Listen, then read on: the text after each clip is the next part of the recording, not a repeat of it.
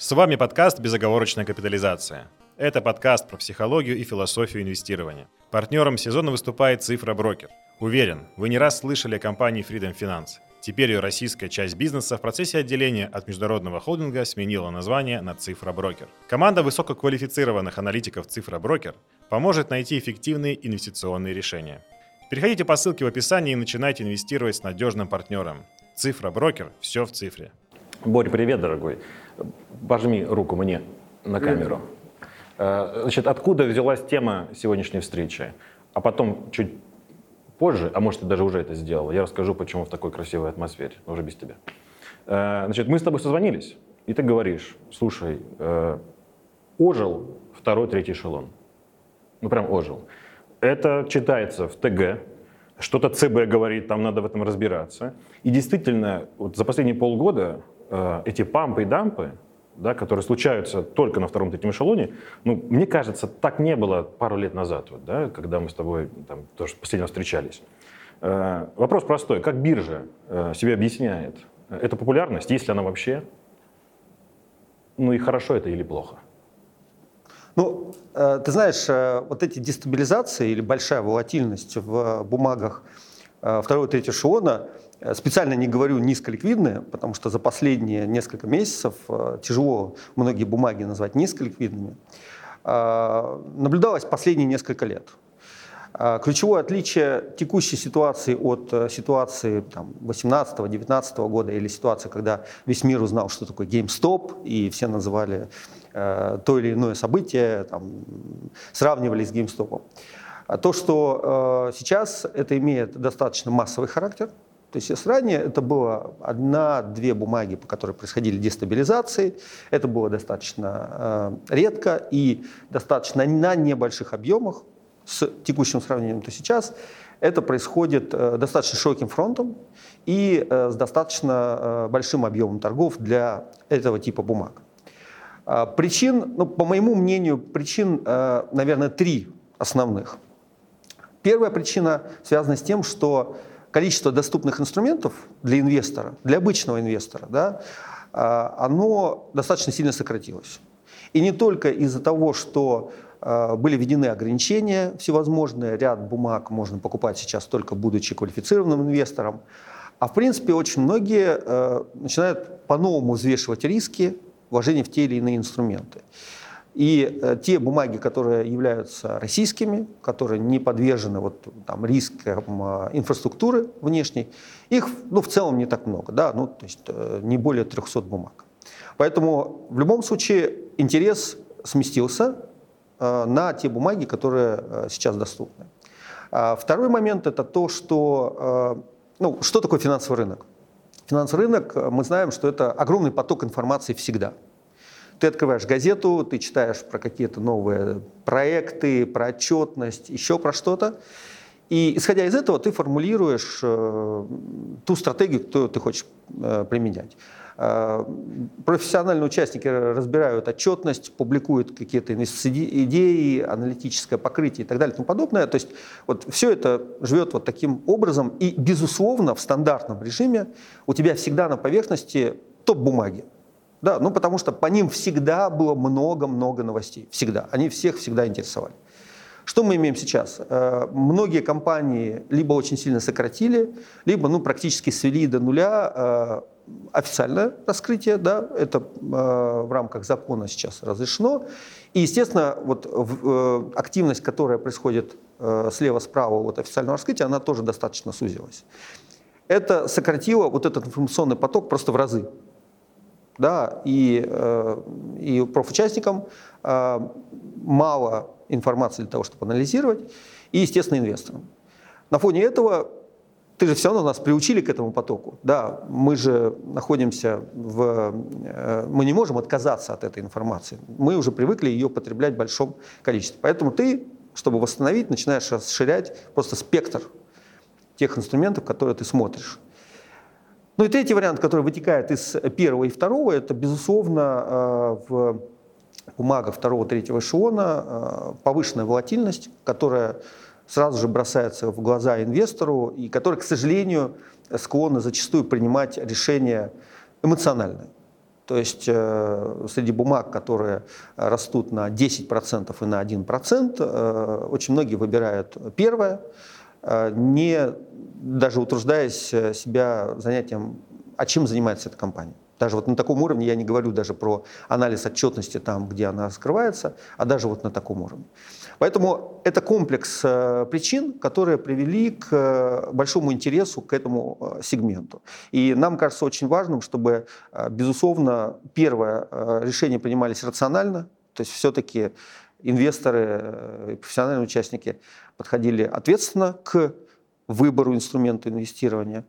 Ну и, безусловно, нам кажется важным, чтобы и эмитенты активно э, участвовали во взаимоотношении с инвесторами и а, всячески повышали свою информационную активность. Я не знаю, почему, Борь, но мне кажется, что ни Московская биржа, ни ЦБ недовольны тем, что происходит с этими пампами, особенно телеграм-канал. Ну, почему я спрашиваю? Блин, у меня контент у СБО, да, и вот мы до съемок немножко общались про это. Я реально даже не знаю, как защититься мне от того, чтобы, повлияв на цену, я при этом там, не оказался в черных списках Московской биржи там, или ЦБ, например. То есть мне кажется, что они не очень довольны чем, тем, что происходит, и как-то завернут гайки, что называется. Тебе не кажется так?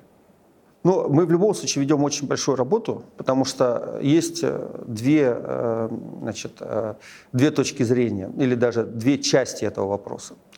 Первая часть вообще компании, которые находятся во втором-третьем эшелоне, они ведут деятельность. То есть это не, не что-то мифическое, это не что-то, там, не какие-то там, оторванные от рынка ценных бумаг инструменты. Это компании, которые получили листинг. Там, в большинстве своем, на самом деле, раскрывают свои э, показатели. Но вопрос в том, что если Э, там, э, ситуация каким-либо образом отклоняется от ну, некого понятия справедливой цены, ну, например, я приведу пример, когда э, по компании нету никаких новостей, нету никакого раскрытия, начинается резкий рост объема торгов, резкий рост цены. Ну, большой вопрос, в связи с чем это связано. И здесь, ну, во-первых, есть стандартные методики, то есть биржа, безусловно, каждый день Э, анализирует весь рынок на предмет нестандартных сделок, ну и на предмет нестандартного поведения. Инвесторов э, выявляются случаи, они сообщаются регулятору, регулятор принимает решение, делает расследование и так далее. Поэтому это каждодневная работа. А, безусловно, сейчас просто объем этой работы увеличился в разы.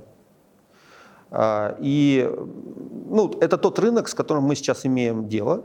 Э, и, безусловно, наверное, стоит подумать о том, чтобы определенные правила, которые прежде всего защищали э, инвесторов и э, эмитентов, потому что это тоже репутационные риски эмитента. Если инвесторы на сильном необоснованном движении там, покупают большой объем акций, и потом это движение там, корректируется в обратную сторону, никто, конечно, этому не доволен. Поэтому ведется большая работа э, и с эмитентами, безусловно, и с регулятором, и с профессиональными участниками. И ну, кажется, что э, те решения и там, э, привлечение, опять же, эмитентов к активному участию, привлечение маркетмейкеров, стабилизация рынка, они приведут к тому, что там, рисков станет меньше. Ты, получается, веришь, что маркетмейкеры могут прийти там куда-нибудь в, в там, шестой эшелон, да, в принципе, встать против э, телеграм-каналов какой-то момент? Ну, здесь нету единой панацеи, вот какой-то там таблетки, которая э, исправит все э, шероховатости. Важно еще, кстати, я забыл сказать, важно понимать, что у нас сейчас рынок э, 80% совокупного объема торгов – это физические лица.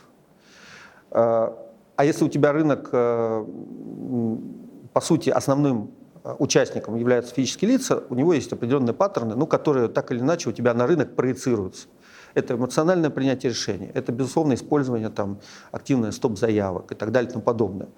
Поэтому рынок в этом случае изменился. То есть э, нельзя сказать, что он там плохой или хороший, но надо просто взглянуть на него, проанализировать и понять, как сделать еще лучше его и какие плюсы вообще в этом могут быть для всей индустрии. Ну, допустим, для э, тех же компаний, для будущих сделок э, на рынке капитала.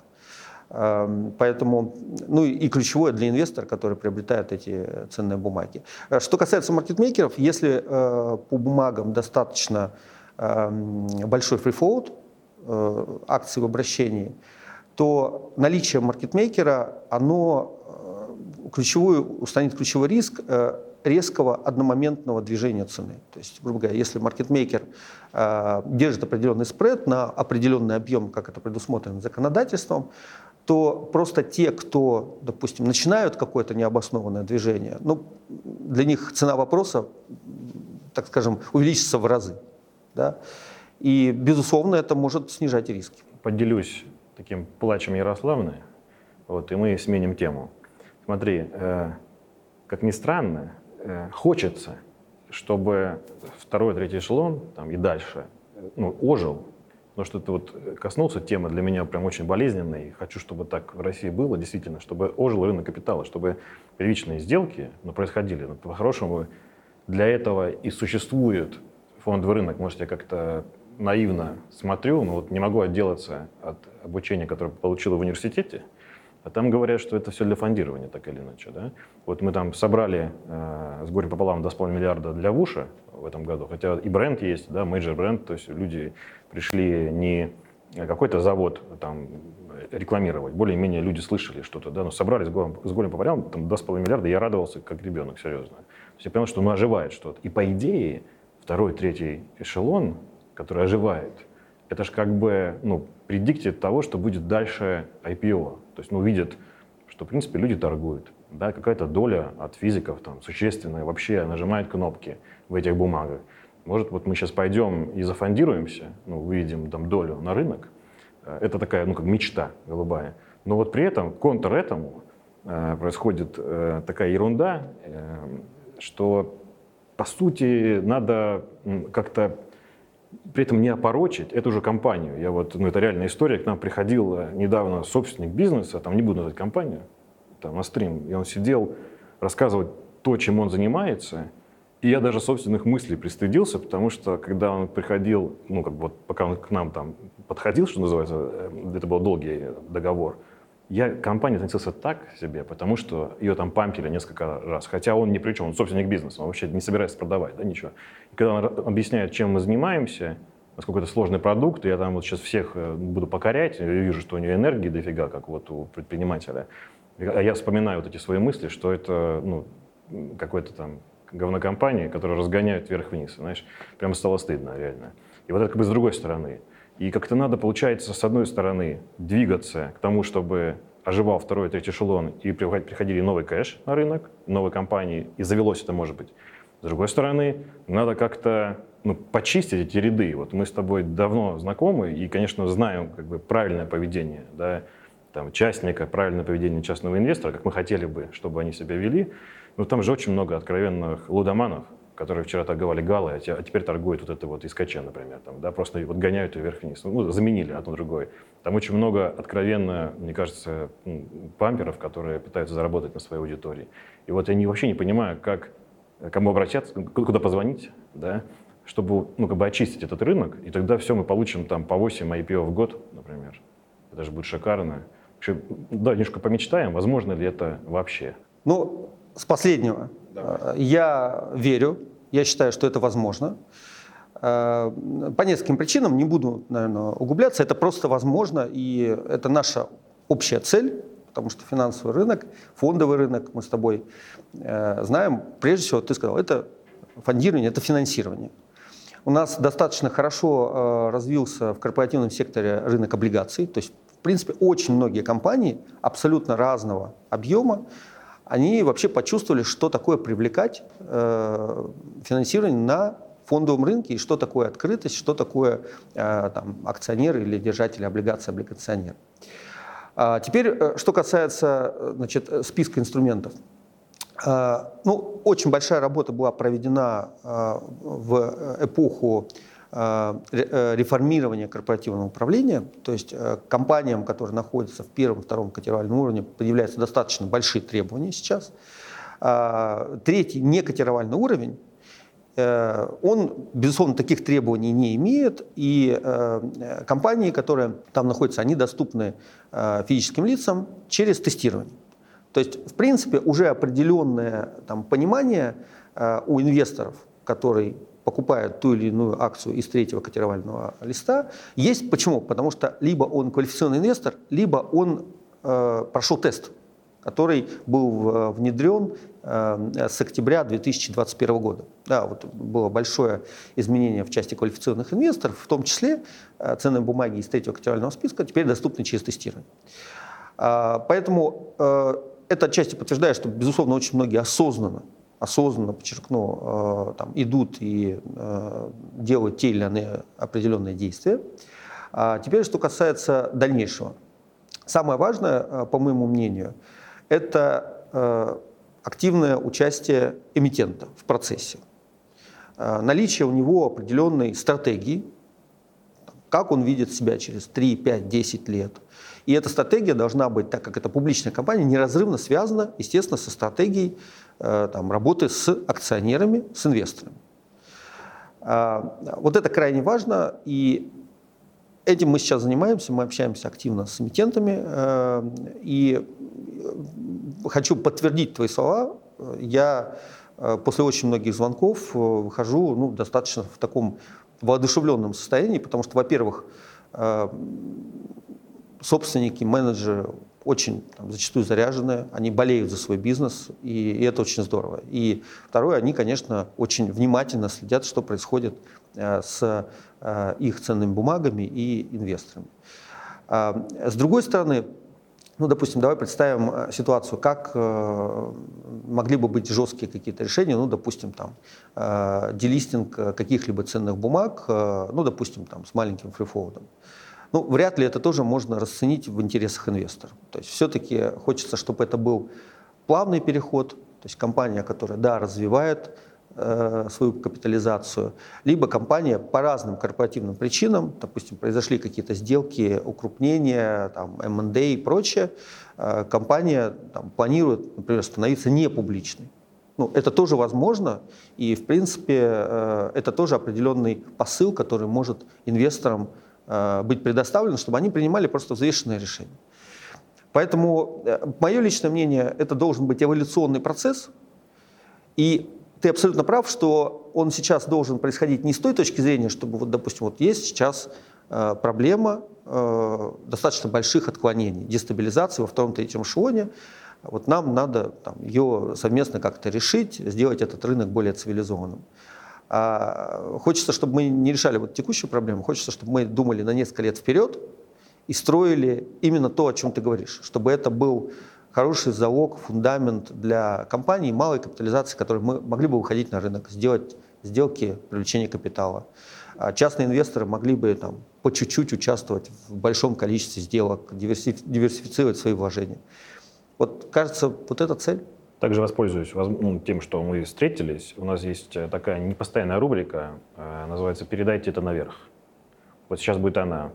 Э, смотри, ну, передайте это наверх. Мы поговорили, пробежались вот там с Мурадом за последние три месяца по индустрии, ну как это не при IPO, конечно, нет, это ну, просто малый средний бизнес да, в России. И там такое впечатление складывается, знаешь, что как будто вот есть все элементы, вообще все необходимые для того, чтобы, например, там, ну, венчурный капитал завелся или просто финансирование малого и среднего бизнеса. Но почему-то, имея вот все элементы, они не складываются в одну картину. Это какая-то загадка. То есть как будто кто-то должен один прийти и сказать, типа, повелеваю, знаешь, типа, соберитесь. Хотя вот реально все есть. То есть есть там опытные юристы, которые действительно классно вопрос там вот, ну, весь изучили, и они хорошо защищая и новых акционеров, и собственника бизнеса да, могут сделать там, ну, shareholder agreement, да, вот, могут сделать документ. Вот. Есть ребята, которые просто пришли говорят, у нас есть э, вот инвесторы, они оказались э, разочарованы фондовым рынком, может, такие есть тоже люди в 2022 году, вот, и решили свой капитал там разделить на реальный бизнес тоже направить. То есть вот э, не все в бумагах хранить. Э, есть инвесторы, да, ребята какие-то просто там, не буду называть название, повесили название, что у нас есть инвестор, получили 800 заявок. Ну, понятно, что там много наивного, совершенно понятно. Много там жидких каштанов предлагают делать. Все, все ясно. Вот, но там хотя бы сколько там, 8, например, там же есть адекватного бизнеса. Люди просто хотят построить свою компанию. Сейчас вот ну, финансирования нет, банк не дает. Да? То есть вот как кажется, что все есть, но не собирается, короче. Не знаю почему. И даже как-то хочется, может быть, даже прийти сказать, типа, да благословляю, типа, давайте, вперед. Вот, вот вы друг друга знаете, просто соберитесь уже и все, и сделайте это. А, мне кажется, что этим человеком, кто должен благословить, ну, этим органом, вот, может стать московская биржа. У нее есть вся ментальность на это. А, более того, а, вот это обещание того, что а вы когда подрастете, тут у нас уже инфраструктура, вот будете как вот эти ребята большие торговаться. Вы, главное, там, думайте про бизнес, мы все возьмем на себя, вот все части есть, все стоит по 100 тысяч рублей реально там все это организовать. Вот, приходите к нам пока вот сюда, вот как бы площадка перед, да, такая детская, а потом уже там ребята высшая лига. Потом как бы доберетесь туда. Вот кажется, просто нужно прийти в Московской бирже и это сделать. Э, ну, почему она это не делает?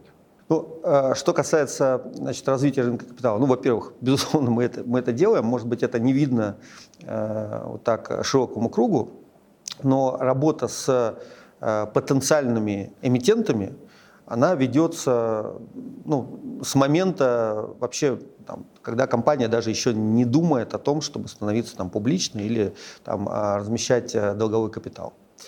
А, важным кажется, ну, Э, там расскажу, то есть есть сегменты всевозможные, там, рынок инноваций инвестиций, есть большая GR-работа, которая стимулирует э, определенные, э, появление определенных налоговых преференций, там, иных регуляторных преференций, чтобы компания маленькая, понимая, что это ну, определенные затраты, да, вот там, стать публичной, это затраты и сейчас, и это затраты на поддержание. Ну, потому что там, да, должна быть служба по работе э, с акционерами в идеальном да, состоянии.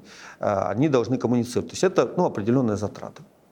Поэтому эта работа ведется. На твой вопрос, почему, наверное, вот сейчас э, там, э, резко э, это не, э, не выстрелило на текущий момент, ну, я бы назвал две причины. Ну, во-первых, очень сильно меняется рынок и там те условия. Э, многие компании, которые там, э, интересовались, ну, безусловно, они там переоценивают, что, что произошло, не отказываясь там, от своих планов, а, но требуется время для адаптации, для понимания, что, допустим, сейчас у нас э, основной клиент на рынке акций, например, это физическое лицо. Понятно, что есть институциональные инвесторы, которые там заинтересованы в э, сделках на рынке капитала. Но все это надо перестроить, посмотреть, как это работает. Это первый момент. И э, второй важный момент, э, мне кажется, что вот все мы, э, вся э, финансовая индустрия, она заинтересована в, э, не в количестве. Вот нет задачи 10 сделок, 15, 20. Э, есть э, задача, э, пусть будет немного сделок, но это будут те сделки, которые будут накапливать вот это определенное доверие к самому институту. Репутацию. А, безусловно, к самому институту привлечения капитала, то есть чтобы на всех сторонах и у эмитента, и у инвестора, и у всевозможных, э, так скажем, организаций, которые в этом участвуют, у них э, было понимание, что все делают классную работу, и это вот именно фундамент.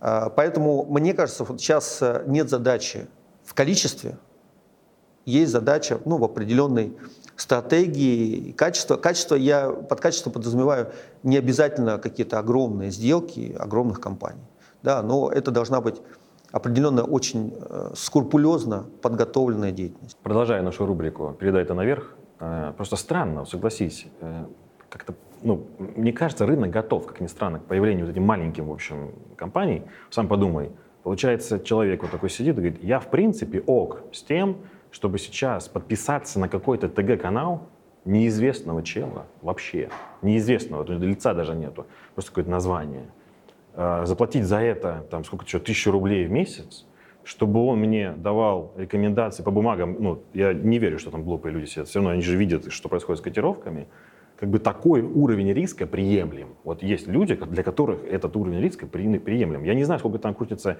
выражениях ну, натуральных денег, там, ну давай пофантазируем, там, типа, ну максимум там, 5 миллиардов, ну 10 миллиардов рублей, например, ну вряд ли больше, да? но тем не менее это сумма хорошая. Вот, то есть вот этот риск приемлем, а появление там, например, э, магазина доставки там, еды э, свежей, фермерской в Красноярске, например, это неприемлемый уровень риска. То есть вот просто появляется IPO, выходит, ребята, видимо, сам этот фермер рассказывает свою историю, говорит, вот там я из этих там потенциальных 5 миллиардов, ему сколько надо там, 50 ну, миллионов, например, да? Вот, и вот тут приезжайте, трогайте коров. Прям приезжайте, доите их, пожалуйста. Все, вот э, собираю деньги, вот она бизнес-модель, вот как бы я этим занимаюсь всю жизнь. Горю, все сделаю, да. То есть вот этот риск как будто кажется типа обманом каким-то, типа вот хотят собрать убежать, да. То есть вот это ок, это оказывается не ок. И вот я как-то не понял, как переставить на, на правильные рельсы, потому что это ну, единственный, по сути, правильный способ набрать много так, smart-риска, да. Ведь ну, они же идут там ну, за иксами. Ну, вообще есть, все идут за иксами. Куда? Венчур, правильно? Э, в там всякие, э, там даже не small там, да, а всякие розовые листки. То есть туда все идут. Да, в penny stock и идут. Для того, чтобы собрать много риска, так, smart. Вот. Но при этом они еще бизнес приподнимают. Да? То есть там шанс ну, как лучше, чем просто вот заниматься этой тюрьмой с телеграм-каналами. Не идут. Это какая-то загадка в России. Вот знаешь, когда то депозит, то, соответственно, в пирамиду. То есть вот как то знаешь, из огня в полымя. То есть вот нет, нету какой-то э, такой книжной дисциплины, что ли. Я не понимаю, как это переставить. Мы пытаемся, мы так что-то вот там образовываем, приглашаем собственников, рассказываем, вот пытаемся это делать, но опять, возвращаясь, передайте это наверх, мне кажется, с ресурсами биржи московской, э, ну и желанием, конечно, можно было бы сильно опустить требования для вот прям сильно, ну поставить как бы, какие-то ограничения. Я понимаю, что сейчас в основном экстраполируется э, как бы, ну, подход требования «Газпрома», условно, к этому нашему фермеру. Да? Ну, как там большой процент экстраполируется. Можно было сильно э, требования понизить, прям тоже признать его розовым листком, сказать, типа, все, ты вот такой, ты вот прям пенисток, да, добро пожаловать, садись.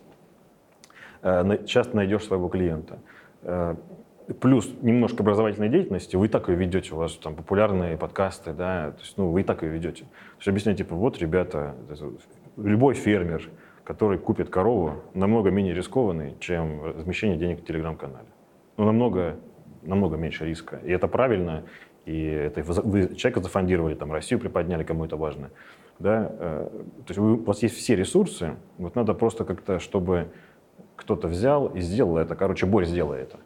Ну, э, по поводу телеграм-каналов, безусловно, э, я думаю, причина это всегда наше желание, я имею в виду наше человеческое желание, э, так или иначе снять с себя ответственность. Ну, то есть, когда ты принимаешь решение участвовать в той или иной сделке, ты лично, это там твоя ответственность. Когда ты отдаешь деньги даже незнакомому человеку, у которого много подписчиков, таких же, как ты, это уже, ну, кажется, что не твоя ответственность, то есть это его ответственность. Но, безусловно, это обман. А, это долгая работа, это очень э, сложный э, процесс перестройки. И, как мы в предыдущем вопросе проговорили, должно быть доверие, а, должно быть обязательно понимание э, именно ответственного инвестирования, потому что ну, очень многие считают, что значит, биржа должна себя вести ответственность, там, не знаю, регулятор, эмитент, а я, как инвестор, я могу делать все, что угодно. Но это не совсем так, потому что если мы говорим об открытом рынке, ты, делая те или иные действия, тем более, если они влияют как-то на торги, это видят все остальные. То есть ты ведешь себя неответственно, допустим. Ну, к примеру, если ты э, там, просто начинаешь э, поднимать какую-то акцию безосновательно там, э, э, на десятки процентов. Вот э, культура ответственности, она, безусловно, должна быть культивирована и у инвесторов. Что касается вот, предложения по поводу понижения определенного уровня, ну, э, смотри, вот есть несколько все-таки э, уровней, способов привлечения капитала. Это и э, капитал в виде, там, понятно, взаимоотношений с банками, это долговой капитал в виде там, размещения облигаций, это всевозможные краудфандинговые площадки. Э, все-таки сделки на рынках капитала, то есть листинг, IPO, это должен быть принципиальный переход определенной компании. Да? То есть это ну, в идеале, в идеале компания должна стать публичной навсегда. Ну, то есть это то решение, которое ты принимаешь Ты хочешь построить там, чтобы у тебя твой бизнес перешел там твоим детям, твоим внукам там и так далее. То есть э, бесконечность. У тебя горизонт бесконечность, когда ты э, строишь тот бизнес, в который ты веришь. И принимая это решение, ну, оно должно быть принято, безусловно, осознанно. И ты должен понимать, что да, э, это повышенное требование, это определенная поддержка, это взаимоотношения с инвесторами, акционерами и так далее и тому подобное. Ну, то есть это и ответственность, это и определенные затраты. И вот эта вот красная черта, э, она ну, должна проходить на каком-то уровне, которая ну, будет подтверждать э, возможность взять на себя вот эту ответственность. Да? Опять же, перед этим есть определенный набор способов финансирования, и, ну, насколько мне известно, многие из них пользуются достаточно большим спросом, да? именно которые не являются сделками публичного привлечения капитала. Поэтому Безусловно, подумаем, безусловно, передам твои пожелания. Но, да, но видение, вот, мне кажется, должно быть какое-то такое. В общем, да, главное передай, как я что-то себя выдумал таким адвокатом э, значит, частных инвесторов, таким, знаешь, бэт-комедиан в мире э, этого кино инвестиционного. Вот просто передай, что я, я наблюдаю, что люди готовы к риску, прям готовы, но пользуются э, их желанием рисковать люди очень своеобразные ну, откровенно порой мошенники. Вот, а можно было бы на эти денежку поднять, ну, реально, реально не скажу, что прям экономику, но хотя бы чуть-чуть сдвинуть малый средний бизнес. Вот э, реальная история, и тоже как бы такое размышление, может, это там наверху, э, оно как-то немножко заставит э, поставить приоритеты, например, повыше этому делу. Проводим эксперимент с друзьями, там есть у нас чатик таких про Э, ну, я выделил там 3 миллиона рублей, говорю, давайте соберем э, портфель из всего не «Газпрома», как бы, вот в кавычках, то есть из всего непопулярного. Вот о чем ты говоришь, да, вот я прочитал все ресерчи в этом году, все стратегии всех инвестиционных домов, и э, там ну, пересечение 80%, ну, по понятным причинам, потому что ликвидность, там, потому что популярность, вот, э, там, кое-где там, кто-то написал, там, вот мы рекомендуем Киви, я в шоке был, как, ну, типа, кто-то осмелился, порекомендовать маленький, ну, там, третий эшелон, да. Вот еще адр -ку. И, э, ну, в основном все одни и те же бумаги, все известные там. Сбер, ГМ, ГМК, там, ну, все. А, я говорю, давайте соберем неочевидный. То есть вот такой э, нонконформистский. То есть такой, который вот ты вряд ли прочитаешь про это. Да? А, на данный момент там 6 имен. То есть мы хотели собрать большой портфель, показать, что они есть, ну, 6 из 30. И я был удивлен, насколько быстро а, почувствовали нужду в иностранных ценных бумагах, которые сейчас покупать просто откровенно страшно. Как быстро оказалось, мы вычерпали эту тему, и такие ждем, вот сейчас может что-то изменится, и к нам вернется там, Китай, там, хороший Китай, хорошая Америка. Э, а на самом деле на эти места претендуют ну, эти пенестоки. Если бы они были, то есть мы бы прямо туда нырнули и собрали бы, и был бы хороший портфель, и показали его. Я свои деньги бы проинвестировал, я думаю, кто-то бы еще. Да? То есть вот этот как бы момент для ребят сверху, твоих боссов, э, что риск всегда найдет дорогу. Как бы, да? И сейчас он пока э, ждет того, чтобы проинвестировать э, там, в США или Китай. Зачем? Ну, просто давайте мы откроем немножко шлюзы, запустим малый и средний бизнес – и никто не будет покупать ни, ни Китай, ни Америку. Потому что они вот ходили туда за риском. Понятно, что есть там типа всякие Амазоны с Apple, все ясно. Но там, как ты помнишь, были популярны такие компании, которые даже баланса не имеют. И торговали ими только в путь. Да? Вот сейчас давайте запустим, и будет эти 30 бумаг состоять только из России. Сейчас не, так не получается. Поэтому, может быть, э, в этом увидят рынок твои боссы, да? они поймут, что вот мы теряем, риск уходит. А в России любят как бы быструю езду, вот пока, к сожалению, э, очень неправильных попутчиков они берут эту езду, как мне кажется. Вот, мне, мне это коробит. Давай запустим малый и средний бизнес, загрузят. Там для малого и среднего бизнеса в России, если московская биржа обеспечит там, фондирование там, не знаю, 5 миллиардов, 10 миллиардов, это ощутимый вклад. Ну, прям. И на эту сумму будут, будут инвесторы, будут. Это прям тоже можешь успокоить. На, на такие суммы Понятно, что, может, это вообще не интересно, да, когда у тебя валютный рынок, там все, все понятно, но как бы Москва не сразу строилась. Это сейчас заложишь Потом сумма будет уже побольше, потом там среди 100 ярдов соберем. Так потихонечку э, с колен Россию поднимем. Короче, Боря, сделай это, я повторюсь. Окей? Договорились. Но, э, безусловно, задача в том, чтобы количество инструментов росло, причем э, и диверсификация росла, то есть чтобы они представляли разные сферы значит, экономики. Да, такая задача, безусловно, стоит, но ключевой момент, что просто это взаимоотношения, которое затрагивает достаточно большое количество участников. Да, есть эмитент, есть биржа, есть банки-организаторы, есть брокеры, есть инвесторы. То есть это работа большого-большого круга а, людей. И, а, ну, безусловно, хочется сформировать именно вот такие хорошие, хороший фундамент. Систему построить, да, чтобы она работала. Да, ну просто знаешь, что со стороны как байсайда, да, то есть системы сейчас готовы. Я вижу, ну, люди готовы. Да, другое дело, что вот как бы сайт сейчас надо подтянуть. Это правда. Ну, помоги, народ потянется. Спасибо тебе, дорогой. Спасибо большое. Второй сезон подкаста «Безоговорочная капитализация» стал возможен благодаря цифроброкеру. Большое спасибо ребятам за то, что они нас поддержали. Если бы не они, мы бы просто его тут не сделали. Вот мы знаем себя действительно, и мы бы просто ленились. А, если вы заскучаете по нам, а мы уходим на достаточно большой перерыв скоро, то э, свою скуку можно развеять и узнать что-то новое в телеграм-канале ребята из Цифроброкер. Подпишитесь на них, они это заметят и скажут спасибо нам большое. А я еще раз повторюсь, ребята от души. Спасибо большое. Мы не знаем, где вы нас послушали, но мы хотим продвинуться там, где вы это сделали. Оцените подкаст, оставьте комментарий и подпишитесь, если вам понравилось. Если не понравилось, тоже сделайте это, так мы станем лучше. Спасибо и до свидания.